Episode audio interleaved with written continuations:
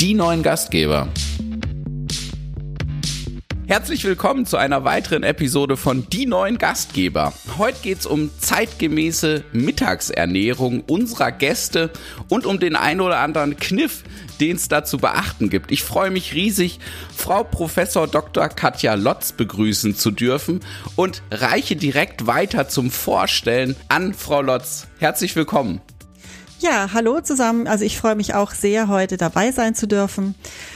Ja, ich bin ausgebildete Ökotrophologin, habe studiert und promoviert an der TU in München und davor habe ich eine Ausbildung gemacht zur staatlich geprüften Diätassistentin und während meines Studiums dann auch einige Jahre als Ernährungsberaterin für eine der großen deutschen Krankenkassen gearbeitet, danach noch ein paar Stationen in der freien Wirtschaft verbracht und bin jetzt an der DHBW in Heilbronn als Studiengangsleiterin im Food Management. Ja, vielen Dank. Ich will vielleicht direkt starten zu unserem Thema, Frau Lotz. Und ähm, ich bin ja ein bisschen auf Sie zugekommen, ähm, weil ich mir aktuell unsicher bin, was ist denn das Bedürfnis unserer Gäste mittags? Wie können wir dem nachgehen? Was gibt's da zu beachten?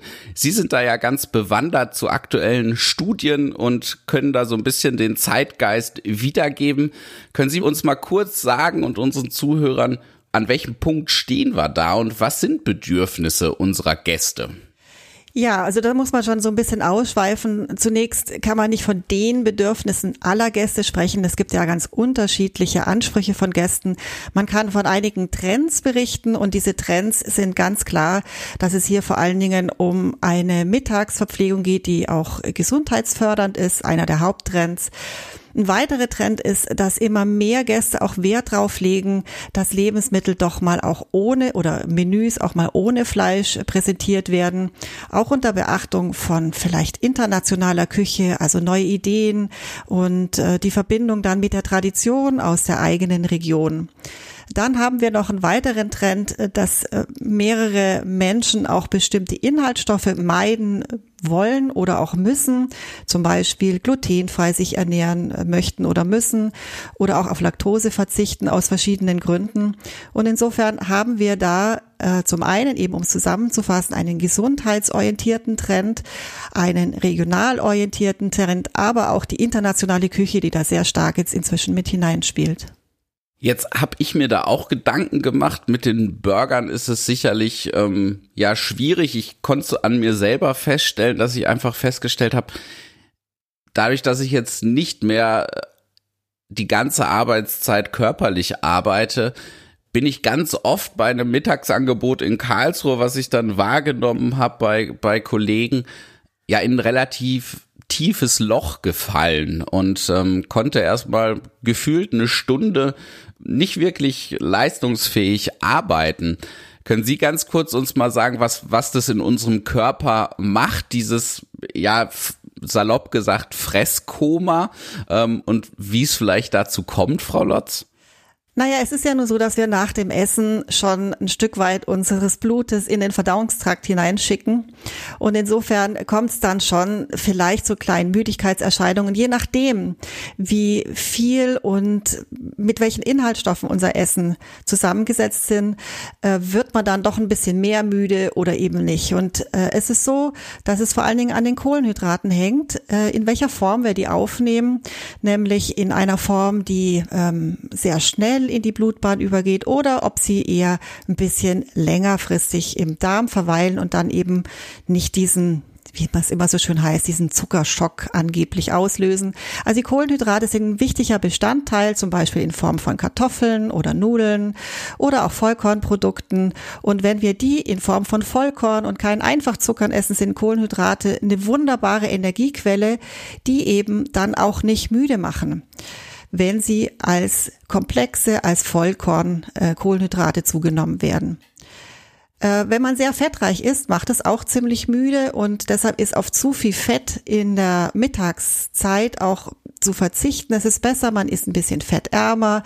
Also zum Beispiel auch Fleischarten, wenn man Fleisch isst, die nicht besonders fettreich sind oder auch nicht zu viel in Fett ausgebacken und in Fett gebraten sind. Also beim Burger sollte man dann schon ein bisschen drauf achten, aus welchem ja, aus welchem Bestandteil er besteht und vielleicht auch darauf achten, dann einen Salat dazu zu essen. Oder vielleicht gibt es ja auch Varianten, die mal mit einem Vollkornbrötchen versehen sind, so dass man hier ja auch eine verlängerte Form des Übergangs ins Blut haben kann.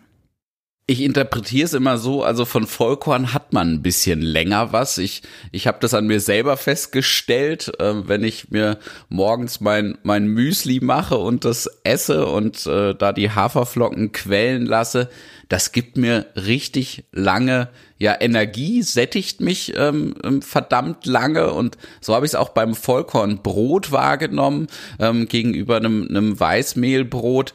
Da habe ich wirklich länger was von. Sind es individuelle Gefühle von mir oder kann man das vereinfacht so sagen? Nein, da haben Sie kein individuelles Gefühl. Das ist tatsächlich eine komplett natürliche körperliche Reaktion. Das liegt an der Verarbeitung dieser Vollkornprodukte oder dieser komplexen Kohlenhydrate.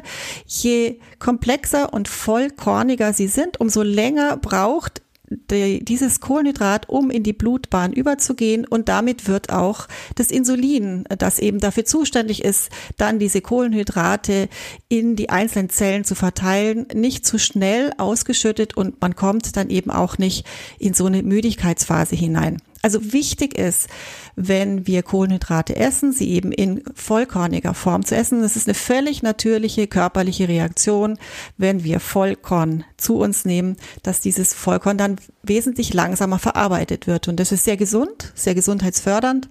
Und sehr schade ist, dass diese Kohlenhydrate in der letzten Zeit so in Verruf geraten sind ähm, weil unser Gehirn fast ausschließlich mit diesen Kohlenhydraten arbeitet und übrigens auch unsere Muskulatur ganz stark darauf angewiesen ist, Glucose, also ein Bestandteil aus den Kohlenhydraten, für die körperliche Aktivität zu verwenden. Jetzt merken wir das auch bei unseren Burgern, ähm, dass, dass viele ja Gluten meiden ähm, und da so ein ganz schlechtes Bild davon haben, man kann es aber vielleicht, glaube ich, so ein bisschen umwandeln in einerseits ja diese vielen ähm, Weichweizen, Weißmehlprodukte, die wir so auf dem Markt haben und die sicherlich was mit unseren Körpern ähm, machen ich durfte äh, als Kind schon Vollkornprodukte ähm, ähm, genießen, konnte sie damals nicht richtig genießen, habe sie als wenig schmackhaft wahrgenommen und bin mittlerweile der Meinung und möchte alle dazu ermutigen, ähm, auch als Gastgeber mal das ein oder andere Vollkornprodukt auszuprobieren. Da hat sich gerade im Nudelsegment meiner Meinung nach wirklich was getan, wo ich sage, das ist geschmacklich nicht mehr ähm, ähm, negativ, da auf ein Vollkornprodukt zuzugreifen und auch Vollkornbrote gibt es mittlerweile ganz, ganz tolle, wo der Gast auch wirklich länger was von hat und mit einem Wohlbefinden ähm, aus, aus aus einer Mittagspause heraus dann gehen kann. Und ich glaube, das führt dazu, wiederzukommen. Jetzt möchte ich übergehen zu dem Punkt, äh, ja, was ähm, soll drin sein, aber auch wie viel. Das finde ich, wir haben das jetzt an unserem Produkt der Heimatschüssel gemerkt, wow, echt schwierig. Also diejenigen ähm, Mitarbeiter, die, die das dann probiert haben, haben ja auch ein paar Mal das Feedback gegeben, Mensch, für mich müsste es mehr sein. Ähm, das sind auch welche, die wirklich ähm, acht Stunden körperlich arbeiten und da denke ich auch einen höheren Energiebedarf haben. Wie kann man da als Gastgeber herangehen, Frau Lotz, und wie kann man sich den Portionsgrößen nähern aus Ihrer Sicht? Also ganz wichtig ist insgesamt, dass man erkennt, dass die Menschen heute wesentlich weniger im Durchschnitt an Energie brauchen, als sie das noch vor 100 Jahren zum Beispiel gebraucht haben. Äh, wir müssen da völlig unterscheiden von der ähm, Aktivität, also der Bewegungsaktivität, die diese Menschen haben. Grundsätzlich hat jeder Mensch einen Grundbedarf, der dafür zuständig ist, die Verdauungsorgane am Laufen zu halten, unser Gehirn zu versorgen und den Stoffwechsel zu versorgen. Das ist ein bestimmter Energiebedarf, der nennt sich Grundumsatz. Und dieser Grundumsatz ist bei jedem Menschen vorhanden, aufgrund der Tatsache, dass wir älter werden und auch unsere Zellstrukturen immer sich ein Stück weit verändern und auch die Muskulatur weniger wird, je älter wir werden, sinkt auch tatsächlich dieser Grundumsatz. Den kann man ungefähr ansetzen bei Frauen bei circa 1400 Kilokalorien und bei Männern ist es etwas höher bei ähm, ja 15, 1600 Kilokalorien. Immer abhängig von der Größe, vom Gewicht und vom Alter. Da gibt's ganz komplizierte Formeln, um das zu berechnen, ist aber eigentlich nicht nötig, weil es da ganz tolle Tabellen gibt inzwischen. Ja, und äh, wenn man auf diesen Grundumsatz dann noch die Bewegungsaktivität drauflegt, einen sogenannten Physical Activity Level, also ob man Sport treibt, sich in seiner Berufstätigkeit oder auch in der Haushaltstätigkeit bewegt, dann ergänzt man diesen Grundumsatz. Und es ist nur leider so, da gibt's einen Physical Activity Level, den man aufgestellt hat über viele Erfahrungswerte, dass der im Durchschnitt in Deutschland bei 1,4 liegt. Also wenn wir davon ausgehen, dass wir einen bestimmten Grundumsatz haben, zum Beispiel bei Frauen von 1400 Kalorien, kann man sich vorstellen, wenn man das mit 1,4 multipliziert, dass dann am Ende der Energiebedarf gar nicht so hoch ist insgesamt. Und so kommen wir zum Beispiel bei Büroangestellten. Frauen, die überwiegend sitzen und keine anstrengende Freizeitaktivität haben, also nicht jeden Tag noch ja, 20 Kilometer Fahrrad fahren zum Beispiel, dass diese Frauen zwischen 25 und 51 einen Energiebedarf insgesamt haben von 1800 Kilokalorien. Männer im Vergleich, da Männer meistens etwas größer sind und auf, und genetisch bedingt auch mehr Muskulatur haben, haben im Durchschnitt einen Energiebedarf von 2300 Kalorien bei der identischen Freizeitaktivität.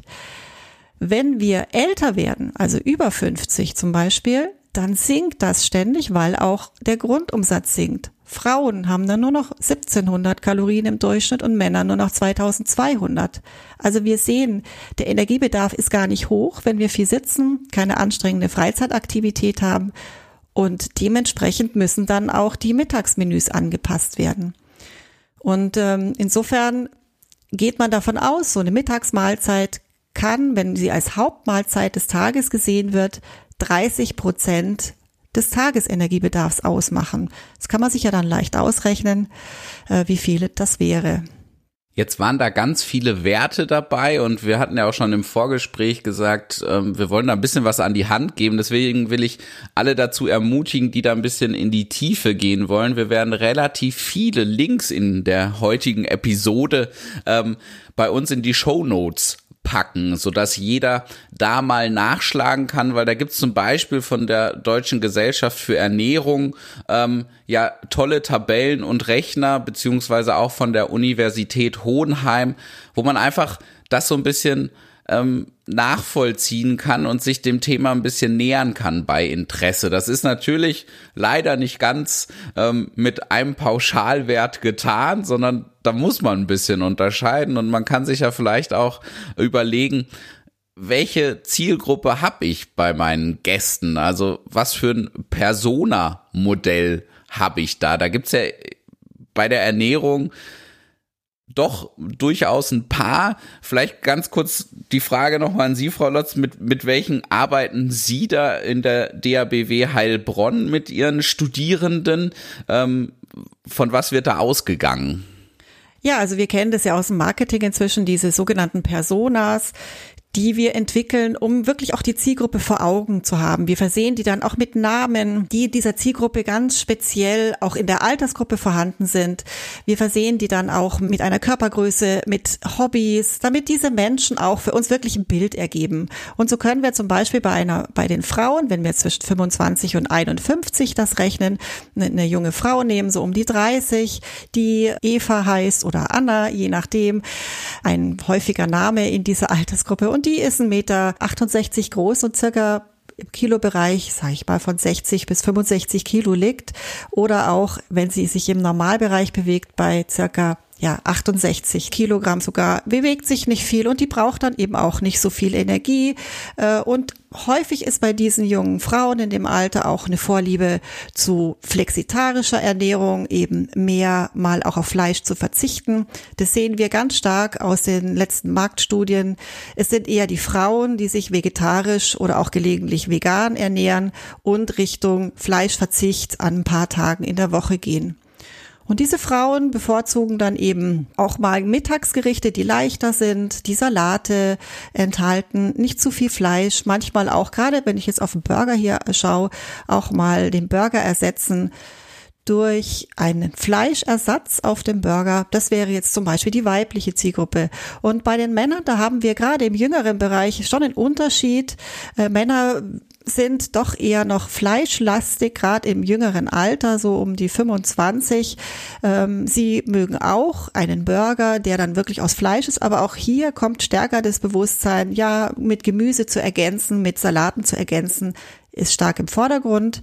Ähm, da würde man sich dann eine Persona aufbauen, äh, ein Mann um die 25 beispielsweise, der Julian vielleicht, wäre auch sportlich aktiv, zwei bis dreimal in der Woche im Fitnessstudio und dieser Mann würde dann zum Beispiel auch mal zu fleischhaltigen Mittagsmenüs greifen. Jetzt hat, glaube ich, oder könnten viele von uns Gastgebern Bilder vor Augen haben. Mir geht's gerade so, ähm, weil man kennt ja seine Gäste und man hat vielleicht auch durch die Lage ähm, vielleicht auch eine bestimmte Zielgruppe, wenn man jetzt in der Nähe von vielen Büros ist oder in einem Industriegebiet, ähm, wo produzierendes Gewerbe ansässig ist, wo dann vielleicht auch noch mehr körperlich gearbeitet wird. Ich denke, da hat jetzt jeder Bilder im Kopf und kann da vielleicht so ein bisschen ja für sich schauen, ähm, wen habe ich da unter meinen Gästen. Jetzt wäre für mich noch mal die Frage, ich ich habe Wunschbilder vor mir, wie könnte eine, eine zeitgemäße Mittagskarte aussehen oder wie würde ich sie mir wünschen? Wie ist denn das aus Ihrer Sicht als ja, Ökotrophologin, ähm, Frau Lotz? Was wären da zeitgemäße Angebote. Das ist ja so ein bisschen auch eine Rückbesinnung auf früher, wenn ich das richtig wahrnehme. Ähm, ja, zeitgemäße Angebote. Zum einen haben wir hier schon eine Rückbesinnung auf früher, ähm, dass wir verstärkt sehen, es kommen wieder Gerichte in den Vordergrund, die eine starke Orientierung Richtung Eiweiß haben, also zum Beispiel Linsengerichte, zum Beispiel Gerichte, die auch Hülsenfrüchte enthalten und damit eine starke Basis bilden, wie wir sie gerade im schwäbischen Bereich von früher her noch kennen. Also Linsen mit Spätzle und da muss dann auch äh, nicht unbedingt eine Seitenwurst oben drauf liegen. Das kann man ja auch einfach mal so essen, ohne ähm, diese, diesen Wurstanteil. Dann haben wir auch eine Orientierung Richtung nicht nur Richtung Tradition, sondern auch Richtung Vorlieben aus den Urlauben. Also wenn ich jetzt zum Beispiel an, an südländische Themen denke, wie Risotto, das ist jetzt nicht besonders typisch für den schwäbischen Bereich, aber Risotto kommt aus, sehr stark aus dem Italienischen. Hier könnte man wunderbar auch in diese Richtung denken. Eher traditionell bei uns wäre zum Beispiel ein, ein Gericht mit Hirse. Hirse ist sehr stark im Kommen wieder, äh, so dass wir hier auch wunderbar kombinieren könnten mit einheimischen Gemüsesorten oder eben auch das Kombinieren so ein bisschen Richtung arabisch orientierter Küche, bisschen auch mit Rosinen das Ganze ergänzen. Also wir haben hier eine hohe Kombinationsmöglichkeit aus Getreide und Hülsenfrüchten, die wir mit Gemüse kombinieren und die sättigen sehr gut. Und hier ist häufig aufgrund der hohen Würzigkeit gar kein Fleischanteil nötig. Ich habe jetzt schon wieder ein bisschen Appetit bekommen. Es hat sich sehr gut angehört. Jetzt würde ich kurz noch mal von Ihnen wissen, ähm, ist es nur ein Gefühl oder was macht dieses äh, Gericht mit dem Körper? Und das ist für mich der Salat mit Putenstreifen. Und ähm, ja, im Worst Case ist es noch Eisbergsalat mit einem Fertigdressing und dann irgendwie die, die Putenstreifen drauf, was so als das vermeintlich ähm, äh, für die Ernährungsbewussten das Gericht dann auf der Mittagskarte ist, wo, wo sich mir schon wirklich so die, ja, das, das macht was mit mir, wenn ich das auf der Karte sehe. Was macht so ein Gericht, gerade auch was mit verarbeiteten Industrieprodukten dann ähm, ähm, angeboten wird, was macht das mit dem Körper und wie unterscheiden sich die zu dem eben genannten ähm, ja Hirsegerichten etc.?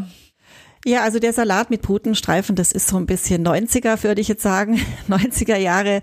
Ähm, das wird seit dieser Zeit angeboten. Das ist noch ein bisschen geschuldet diesem Leitgedanken, der in der damaligen Zeit sehr stark im Vordergrund war. Also möglichst wenig Fett, das war so damals im Vordergrund. Und deshalb gab es den Salat mit Putenstreifen. Ähm, naja, ernährungswissenschaftlich gesehen muss man sagen, es ist ein Gericht, was man durchaus essen kann. Aber es fehlt diesem Gericht tatsächlich auch ein hochwertiges Kohlenhydrat, wie eben jetzt bei Hirse, wie eben auch bei einem Risotto oder auch ähm, ja bei ähm, diesen Hülsenfrüchtgerichten. Also insofern es ist sehr leicht, ein Salat mit Putenbruststreifen, aber ich kann mir vorstellen, sättigender und auch besonders schmackhaft können dann diese neuen Gerichte sein, die sich zum Teil auf Tradition in, in Baden-Württemberg, in Deutschland, aber auch in den anderen Ländern beziehen. So Gerichte, die ich gerade vorhin eben schon mal genannt habe. Jetzt habe ich noch eine Frage zu den Kohlenhydraten, weil gefühlt geht's mir so, dass es, wenn die fehlen, also die eben angesprochenen Linsen, wenn es wirklich in Anführungszeichen nur ein Salat ist, dann habe ich ganz schnell wieder Appetit. Ähm, ist es meine Psyche, die mir dann ganz schnell wieder Appetit macht oder fehlt da meinem Körper was? Nein, also Sie brauchen hier tatsächlich Kohlenhydrate, um auch Ihr Gehirn wieder weiter am Laufen zu halten. Also ich meine, wir unterzuckern als Normalgesunde nicht. Das äh, passiert Menschen, die eine Erkrankung haben, also bei einem Diabetes zum Beispiel. Der Normalgesunde fühlt sich dann einfach ein Stück etwas müde und das kompensiert der Körper, indem er dann sich ein bisschen anstrengen muss und diesen Zucker von woanders herholt, zum Beispiel aus der Leber, unser größtes Speicherorgan für Zucker. Wenn wir aber dem Körper regelmäßig Kohlenhydrate zuführen in Form von Vollkornprodukten, dann tröpfelt diese Glucose ganz langsam, kann man sich wirklich bildlich vorstellen, ganz langsam ins Blut und wird ganz langsam und tröpfchenweise immer wieder an unsere wichtigen Organe wie das Gehirn oder auch die Muskulatur weitergegeben, so dass wir eine Dauerversorgung mit diesen Kohlenhydraten haben und das reicht dann zwei, drei Stunden. Und dann machen, haben wir wieder eine kleine Zwischenmahlzeit, zum Beispiel die berühmte Kaffeepause dann am Nachmittag.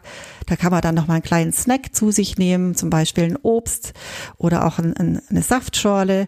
Und dann füllt man seinen Kohlenhydratbedarf auch wieder ein Stück weit auf. Und nochmal, die sind wichtig, um unser Gehirn zu versorgen.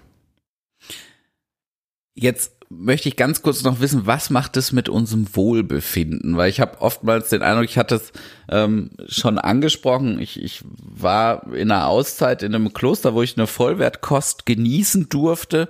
Ähm, da waren sicherlich auch noch ganz viele andere Rahmenbedingungen, die dazu geführt haben, dass ich mich sehr wohl gefühlt habe. Ähm, ich habe das dann aber auch auf die Ernährung übertragen und, und da auch ein großes Potenzial gesehen. Seitdem gehe ich da bewusst damit um und merke eben auch, okay, das eine oder andere Gericht, das ist nicht unbedingt förderlich und ganz viele andere Gerichte sind wiederum förderlich für ein Wohlbefinden. Jetzt möchten wir ja unseren Gästen als Gastgeber wir wünschen uns ja eigentlich, dass sie sich wohlfühlen und dass sie das als positiv wahrnehmen, wenn, wenn wir sie verköstigen durften oder empfangen durften, gerade auch vielleicht bei einem Tagungshotel. Ähm, wie unterscheidet sich das oder wie kann ich das als Gastgeber da auch beeinflussen, wenn ich einen Gast einen ganzen Tag über habe? Wie komme ich an diese Informationen, dem Thema näher zu sein oder mich da ein bisschen zu belesen, Frau Lotz? Also insgesamt, ich habe jetzt Ihre Frage auch ein Stück so verstanden, dass es jetzt erstmal darum geht, was, was führt denn zum Wohlbefinden beim Essen? Und ähm, das Wohlbefinden spielt insgesamt eine ganz große Rolle auch, ob uns etwas wirklich bekommt oder auch nicht. Ja, also so eine schöne Umgebung, zum Essen ist sehr wichtig. Und vor allen Dingen ist wichtig, sich Zeit zu nehmen für das Essen. Also auch tatsächlich nicht neben seinem Computer noch weiterhin seine Mails lesend oder auf seinem ähm, Handy nach irgendwelchen neuen Nachrichten schauend was zu essen, sondern wirklich sich Zeit nehmen, mal eine Auszeit. Diese halbe Stunde muss wirklich sein, um auch sein seine, sein Gehirn zu entspannen und sich mal nur auf das Essen oder nette Gespräche mit äh, zum Beispiel Arbeitskollegen ja, zu fokussieren. Also diese Auszeit beim Essen ist sehr wichtig. Einfach nur etwas herunterzuschlingen hat auch einen großen Einfluss aufs Wohlbefinden. Also insofern ist die Gastronomie da, finde ich, auf einem ganz tollen Weg, dass sie auch mit ihrer Form der Gastlichkeit und ähm, ja dem Umsorgen des Gastes hier einen großen Anteil zum Wohlbefinden beiträgt. Also sowohl durch die Inhaltsstoffe im Essen, aber auch durch das Ambiente beim Essen. Das spielt eine ganz große Rolle. Vielen Dank. Äh, ich war da ein bisschen ausschweifend mit meiner Frage. Das war jetzt so der erste Teil. Und ich, ich habe es mir jetzt auch vorgenommen, weil ich gemerkt habe, bei, bei uns im Betrieb und mich eingeschlossen, ähm, ist es ein ganz gefährliches Halbwissen zu, zu, zu diesen Themen. Ähm, können Sie uns noch ein bisschen uns Gastgebern sagen, ähm, wenn wir jetzt es nicht noch schaffen, nebenher ein duales Studium in Heilbronn zu machen, was gäbe es da noch für Möglichkeiten, uns in dem Thema ein bisschen zu festigen? Ja, es wäre natürlich toll, wenn Sie alle zum dualen Studium noch zu uns kommen würden. ich habe, wir haben ja ein super tolles Angebot auch, was so kulinaristische Fächer noch angeht. Aber davon ganz abgesehen, äh, wo Sie nachschauen können, und das kann ich wirklich nur empfehlen, sind die Grundlagen aus den ernährungswissenschaftlichen Feldern. Und die sind sehr gut umgesetzt worden von äh, Gesellschaften, die es seit Jahrzehnten schon gibt und bestückt sind mit hoch, wirklich hochwertigen ernährungswissenschaftlichen Grundwissen. Wir haben hier die Universitäten, die zusammenarbeiten und seit Jahrzehnten schon Empfehlungen herausgeben, wie der Mensch sich eigentlich ernähren sollte. Das ist zum Beispiel die Zusammenführung dann in der Deutschen Gesellschaft für Ernährung.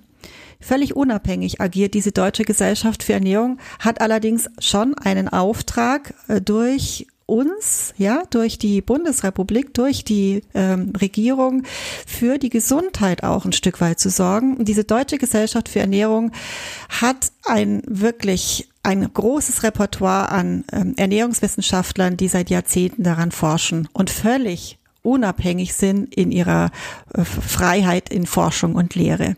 Also insofern kann ich empfehlen, die Deutsche Gesellschaft für Ernährung, schauen Sie da gerne in den Link, es sind sehr schöne, praxisorientierte äh, Menüs drin, wunderbare Rezepte, die man nachkochen kann.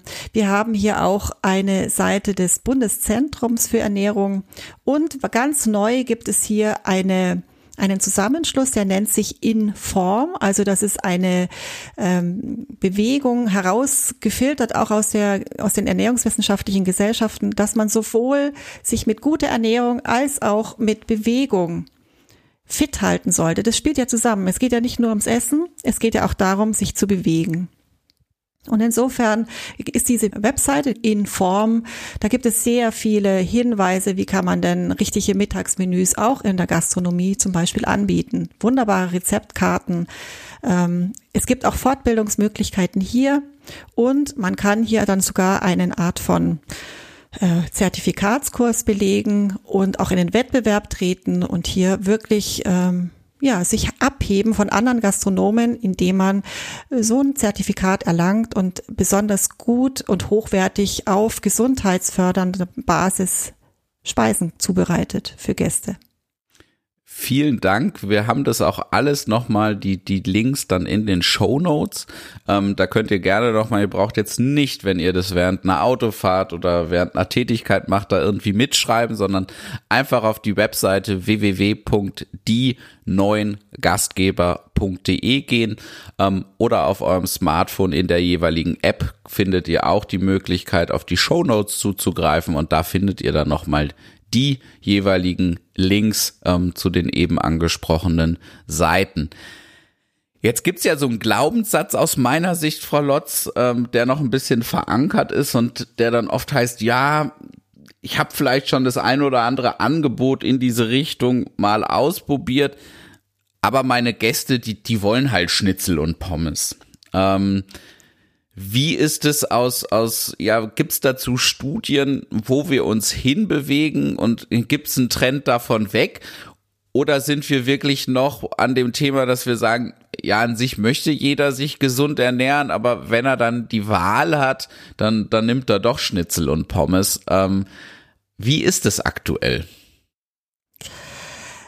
Äh, Ähm, ja, also da haben wir ganz klar den sogenannten hybriden Verbraucher, der zwar gerne sagt, er möchte wirklich gesund bleiben, aber wenn es dann mal schnell gehen soll und äh, die Currywurst einfach zu verlockend da liegt, dann ist die Currywurst mit Pommes tatsächlich immer noch der Renner auf der Speisekarte und bei vielen Verbrauchern. Das ist ein Trend, der ist seit Jahrzehnten vorhanden und ähm, gleichzeitig sehen wir aber, dass durch diese große Zunahme der Außerhausverpflegung sich parallel dazu Gerichte entwickeln, die auch immer stärker nachgefragt werden. Also diejenigen, die weiterhin zur Currywurst mit Pommes greifen, ähm, beschäftigen sie vielleicht in ihrer Freizeit und auch am Wochenende sehr stark mit Ernährung und sagen sich dann, also ist mir egal, wenn es dann mal außer Haus ist, esse ich die Currywurst mit Pommes, ist lecker und schmeckt, ist auch durchaus mal drin in einer, in einer Ernährungsform, aber halt nicht jeden Tag. Auf der anderen Seite wäre es wichtig, sowas dann auszugleichen.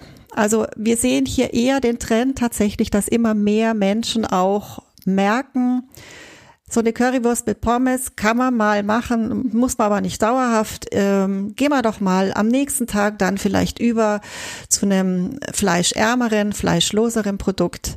Äh, und insofern glaube ich, dass da zwar weiterhin die Currywurst mit Pommes auf der Speisekarte bleiben wird, auf der anderen Seite sich aber diese vegetarischen, flexitarischen Trends schon ein Stück weit fortsetzen wollen, sollen. Und ausschlaggebend immer der Preis.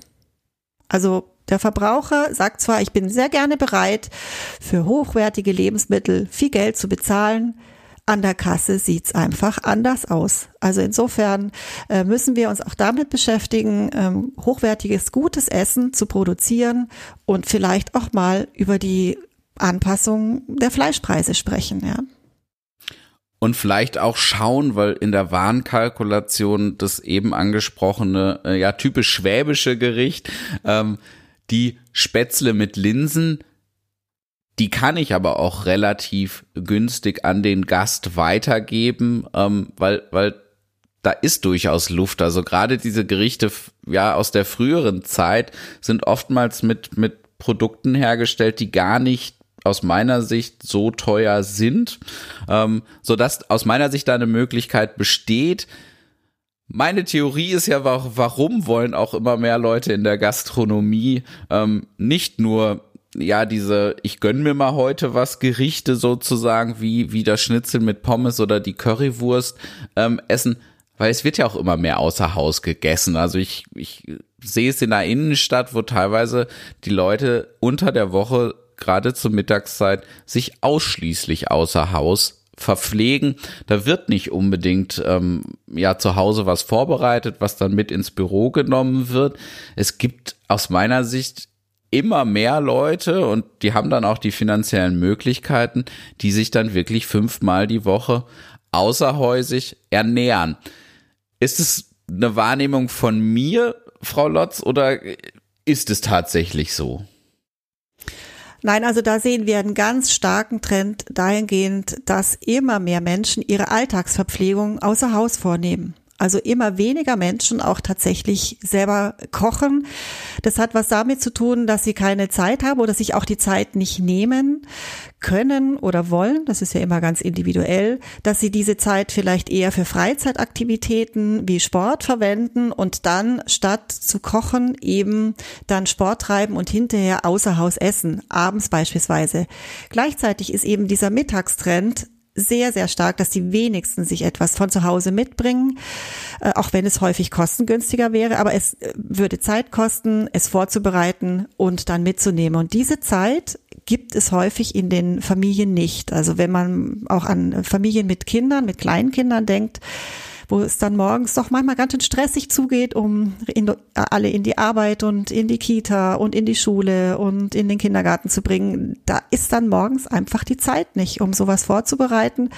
Und deshalb ist der Trend schon vorhanden, dass man mittags sich einfach etwas holt. Und ich denke, wenn die Gastronomie diese Trends aufgreift Richtung Gesundheit, Richtung ähm, ja dem dieser Auszeit auch in der Mittagszeit, diesem Wohlbefinden, was die Menschen auch brauchen, um sich ein Stück in der Mittagspause zu erholen, dann ist es hier eine ganz große Chance auch wirklich für für alle Verbraucher sich gesund in der Gastronomie zu ernähren und ich sehe die Gastronomie da auf einem tollen Weg. Jetzt müssen die Verbraucher sich halt so ein Stück weit von ihrer Currywurst auch verabschieden. Oder sie nur noch teilweise, weil das, das glaube ich so ein bisschen, ähm, gerade im ländlichen, so diese typischen Wirtshausgerichte, die, die klassischen, die wir so alle kennen, die sind so ein bisschen darauf ausgelegt, ja, dass jemand vielleicht alle zwei Wochen mal sich außer Haus verpflegt ähm, und, und die restliche Mahlzeit dann zu Hause einnimmt und die dann ein bisschen anders aussehen. Ähm, aber die Realität ist dann doch gerade in einem urbanen Umfeld dann doch auch ja eine andere. Und ich möchte jeden darin bestärken und ich glaube auch, wir als Gastgeber sind da auf einem guten Weg, ähm, da daran zu arbeiten, weil ich glaube, oder wir haben auch die Erfahrung gemacht, man, man wird entlohnt, wenn ich das so sagen darf, und, und viele sind wirklich dankbar über ja solche Angebote, ähm, die es da gibt. Jetzt beschäftigen Sie sich ja ganz lange schon mit Ernährung und ja, jetzt auch meine letzte Frage ist, Frau Lotz, was würden Sie sich von Gastgebern wünschen, ähm, was da vielleicht ähm, anders laufen könnte oder, oder wo man vielleicht ein bisschen mutiger sein darf? Gibt es da irgendwas aus ernährungstechnischer Sicht? Also grundsätzlich finde ich, dass unsere Gastronomie toll aufgestellt ist. Ja, also ich finde, wir haben Gastronomen und immer stärker auch, die sich äh, im kulinarischen Bereich bewegen und gar nicht so hochpreisig sind. Unsere Gastronomie finde ich gerade in, in der Mittagsverpflegung schon sehr gut aufgestellt und übrigens auch im, im Kantinenbereich. Ja, also mh, hm, manchmal habe ich auch das Gefühl, dass viele Verbraucher ja etwas einen hohen Maßstab an die Außerhausgastronomie anlegen obwohl sie selber zu Hause gar nicht so kochen würden. Also insofern, die Gastronomie, finde ich, ist auf einem sehr guten Weg. Äh, was man vielleicht noch ein Stück weit besser machen könnte, ist das Vermarkten auf der Speisekarte.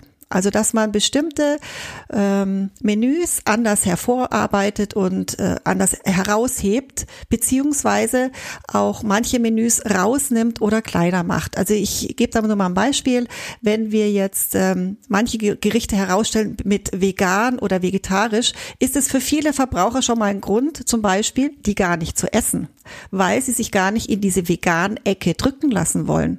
Wenn man so ein Gericht aber als äh, kulinarisches Highlight verkauft oder als besonders traditionsreich verkauft, dann spricht man eine andere emotionale Ebene an, eben zum Beispiel die Tradition oder die, die, ja, das Wohlbefinden, so wie früher bei der Oma, so ein bisschen, aber nicht, oh, jetzt muss ich auf etwas verzichten, ja, Gluten oder vegan. Da, da kommt immer so im Hinterkopf, ah, jetzt ist Verzicht angesagt, äh, lieber nicht. Nein, also es ist, es hat sich herausgestellt, auch bei einer Studie, dass wenn Menschen gar nicht explizit darauf hingewiesen werden, dass es vegan oder vegetarisch ist, sondern der kulinarische Aspekt hervorgehoben wird. Zum Beispiel, ich würde jetzt mal sagen, wenn ich jetzt von dem Risotto ausgehe, was tatsächlich vegetarisch sein kann. Und man schreibt dazu ähm, köstliches südländisches Gemüse Risotto oder lässt das Gemüse sogar weg, köstliches südländisches Risotto. Ähm, dann hat man da einen ganz anderen Bezug, als wenn man drüber schreibt veganes Risotto. Bei vegan kommt gerne der Verzicht in Vordergrund, bei, äh, bei dem kulinarischen Aspekt eine ganz andere Emotion des Wohlbefindens wird dann hervorgerufen finde ich äh, ja noch ein super Hinweis. Ähm, Habe ich gerade mir auch durch den Kopf gehen lassen, Mensch, wie bin ich da? Und und in der Tat, ähm, gerade wenn etwas als als vegan ausgewiesen bin, erwische ich mich auch dabei, wo ich sage, hm, ähm, das das spricht mich nicht unbedingt dann sofort an. Und ich glaube, die die sich dann auch ganz bewusst vegan oder ausschließlich vegan ernähren, die erkennen ja dann auch die Gerichte und für die ist es vielleicht gar nicht so notwendig, das immer explizit auszuweisen, ja. Die ernährungswissenschaftliche Sichtweise aufs Essen ist ja nur wirklich überwiegend pflanzenbasiert und mit wenig Fleisch und Wurst und Milch in der Woche, ja. Also Milch täglich, aber Fleisch und Wurst und auch Fisch muss nicht jeden Tag auf der Speisekarte sehen. Diese Sichtweise gibt schon seit Jahrzehnten und ist kein, kein neuer, kein neuer ernährungswissenschaftlicher Aspekt. Und wir müssen auch uns auch völlig drüber im Klaren sein. Veganismus und Vegetarismus betrifft in der Bevölkerung ungefähr zehn Prozent der Verbraucher. Der Rest ist tatsächlich noch Fleisch. Es geht darum, Menschen dazu zu bewegen, auch mal den Genusswert im Veganismus, im Vegetarismus zu erkennen, weil das die ernährungswissenschaftliche Sichtweise ist, überwiegend eben pflanzenbasiert, aber gelegentlich auch mal Fleisch und Fisch und das sehr hochwertig. Also insofern ähm, glaube ich, ist der Schlüssel in der Speisenkartengestaltung.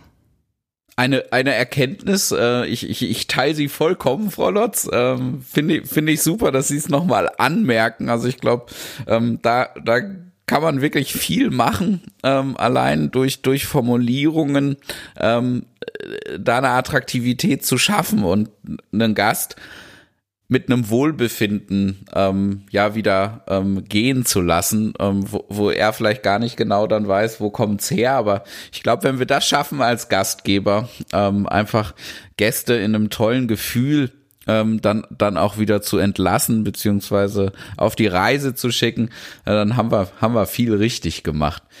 Vielen lieben Dank, Frau Lotz, ähm, ja für die tollen Einblicke. Ja, also ich freue mich auch sehr, dass wir heute das Gespräch geführt haben. Ich finde das eine ganz spannende Geschichte und die Gastronomie ist hier auf einem wirklich guten Weg und ich freue mich, dass Sie da dranbleiben an dem Thema und ja, vielleicht mal bei uns an der DHBW im Food Management. Vielen Dank, Frau Lotz, für Ihre Offenheit und die ganz vielen Informationen. Weitere Details und Links findet ihr unter www.die-neuen-gastgeber.de. Die ganzen Informationen fügen wir den Show Notes an. Da könnt ihr euch nochmal durchklicken. Wir freuen uns, wenn ihr uns Feedback gibt in Form von Bewertungen und den Kanal abonniert, sodass ihr immer auf dem Laufenden seid. Bis ganz bald. Euer Lukas.